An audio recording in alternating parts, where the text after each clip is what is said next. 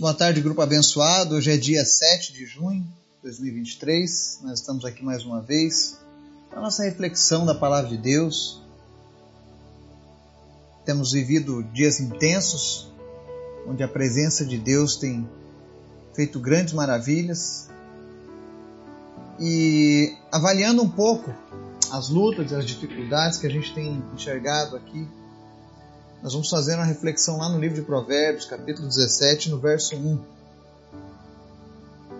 Eu tenho certeza que isso vai abrir os olhos para que possamos entender melhor a palavra de Deus.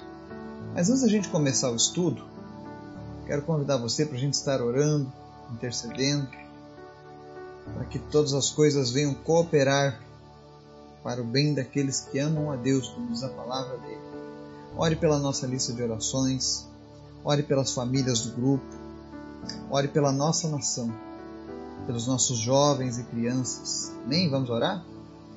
Obrigado, Deus, por mais um dia, pela tua graça, pelo teu cuidado, por tudo que o Senhor tem feito nas nossas vidas, por tudo aquilo que o Senhor vai fazer, porque o Senhor é sempre bom. Perdoa, Pai, os nossos erros, as nossas falhas, tudo aquilo que nós cometemos contra ti, tudo aquilo que te desagradou, tudo aquilo, ó Deus, que não vem de ti nas nossas vidas. Nos separa cada dia para viver o teu propósito e a tua palavra.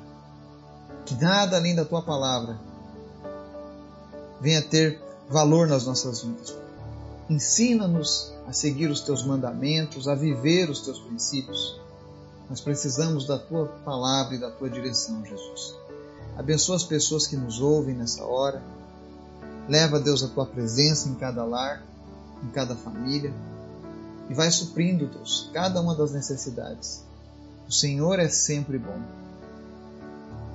Visita em especial, Deus, a Cecília, o Marcelo, o seu João ali e cura cada um deles através do teu poder.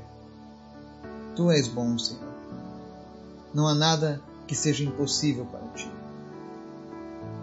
Eu te apresento também, meu Deus, a vida dos nossos jovens, que o Senhor esteja resgatando eles a cada dia, livra eles, ó Deus, das drogas, da violência, de tantos ensinos e ideologias que tentam levar os, os jovens para longe de Ti.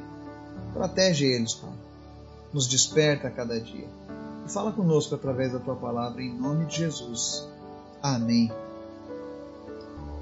O texto de hoje está lá no livro de Provérbios 17, verso 1 e diz assim: Melhor é um pedaço de pão seco, com paz e tranquilidade, do que uma casa onde há banquetes e muitas brigas. Eu vou contar um pouco da minha realidade aqui na nossa cidade. Nós moramos em uma cidade onde pessoas vêm para cá de vários lugares para trabalharem. E tem algo que marca essa geração esse lugar. Muitas pessoas abandonam seus filhos, suas famílias, em busca de adquirirem seus bens de consumo. Muitos têm melhorado de vida, mas a que preço? Porque por onde nós temos andado, o maior problema tem sido a destruição dos lares. Não estou dizendo que você não deve buscar uma vida melhor, mas você precisa manter um equilíbrio. Palavra diz: é melhor um pedaço de pão seco, com paz e tranquilidade, do que uma casa onde há banquetes e muitas brigas. Quantas mansões que possuem tudo do bom e do melhor, mas não existe paz nem tranquilidade dentro desses lares. Qual é o custo de você perseguir uma vida de sucesso financeiro? Qual é o custo de você perseguir tantos títulos? Deixar a sua casa descoberta, e deixar os seus filhos sem amor, e deixar a família desunida. Essa passagem de Provérbios nos traz uma reflexão sobre o que devemos priorizar.